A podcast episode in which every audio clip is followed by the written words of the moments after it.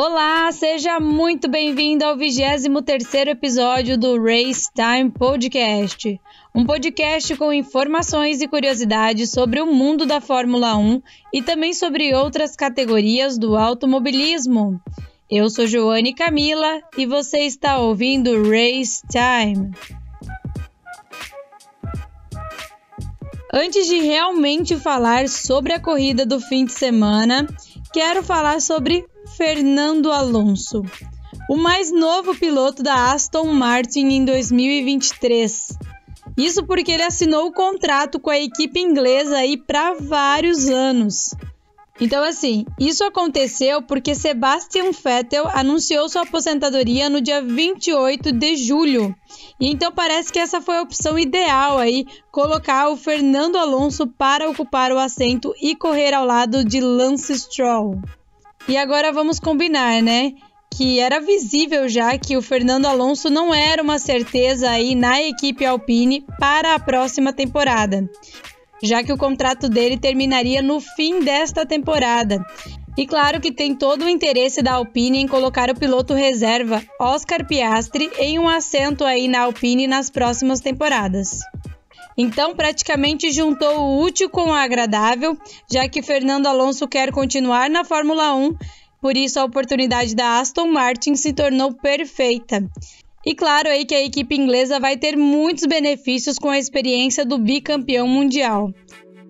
Porque assim, se a gente for colocar numa balança, Vettel ele tem uma experiência muito grande já dentro da Fórmula 1.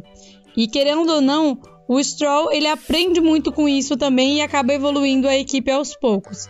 Então, assim, saiu o Vettel e eles pegaram o Alonso. Então, meio que equilibrou, né? Porque ambos têm experiência e isso vai contar muito dentro da equipe.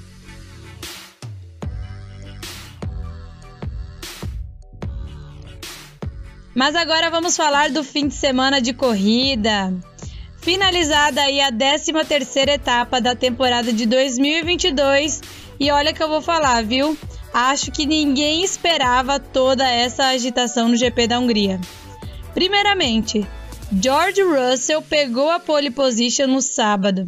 Isso foi muito legal, porque assim, enquanto todo mundo estava falando sobre a possível pole do Carlos Sainz e da possível chance do Leclerc melhorar o tempo e ficar com a primeira posição, né?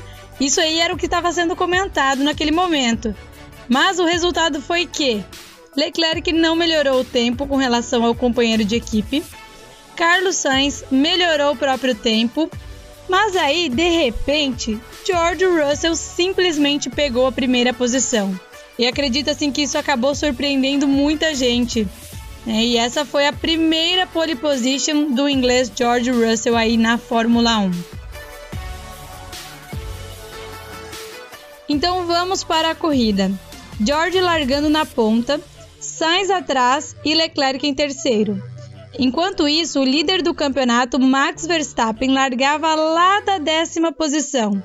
E foi justamente isso que surpreendeu muitas pessoas.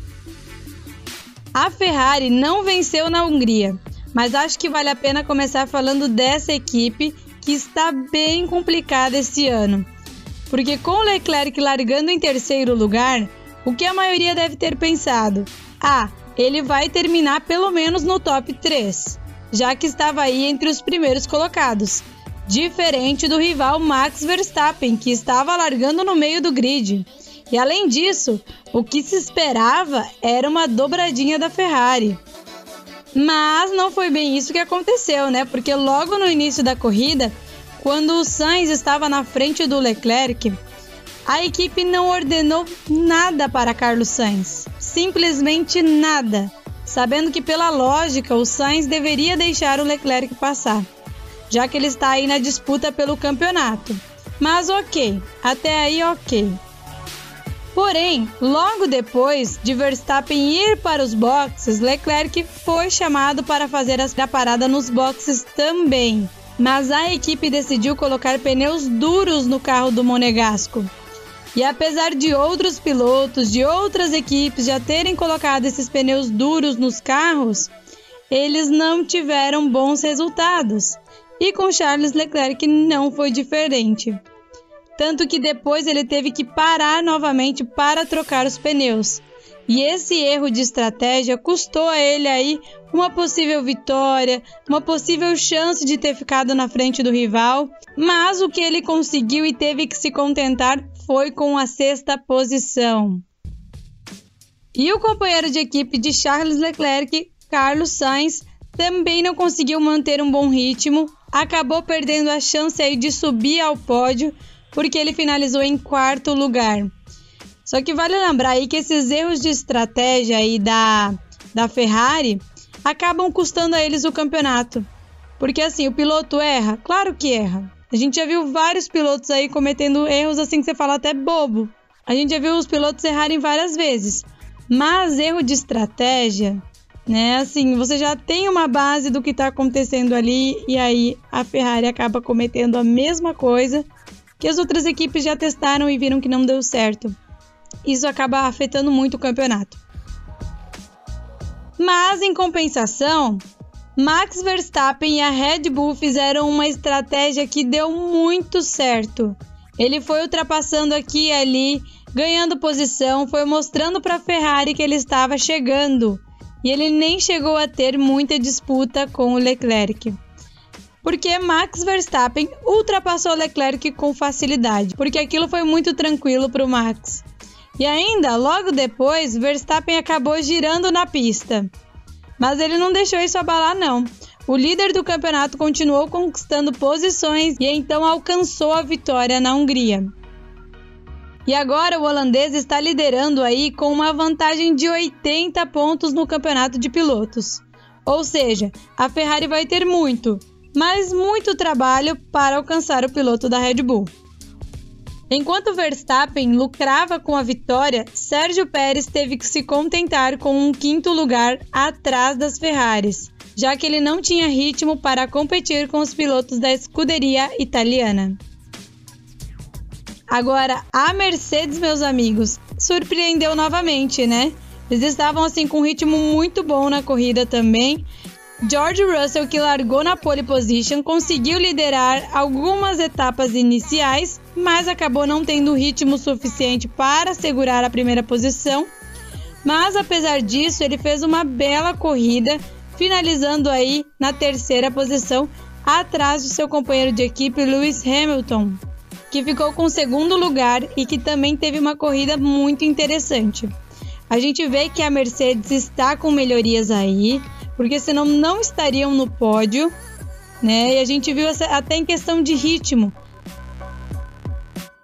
Já a McLaren, que tinha Lando Norris largando na quarta posição, acabou ficando para trás, já que ele perdeu a posição para o Hamilton e depois perdeu também para os carros da Red Bull.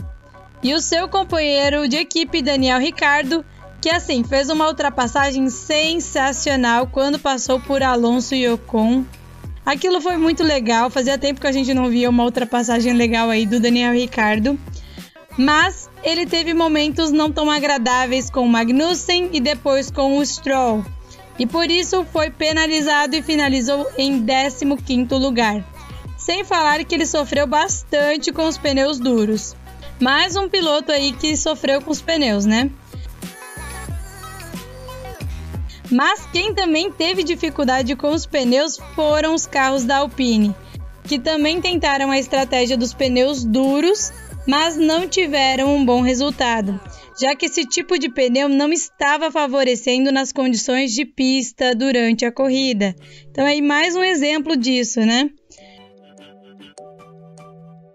Já a Aston Martin inverteu os papéis dos pilotos né? Já que lá na França o Stroll ficou com aquele um pontinho e o décimo lugar. Dessa vez foi Sebastian Vettel que foi para casa com um ponto na Hungria.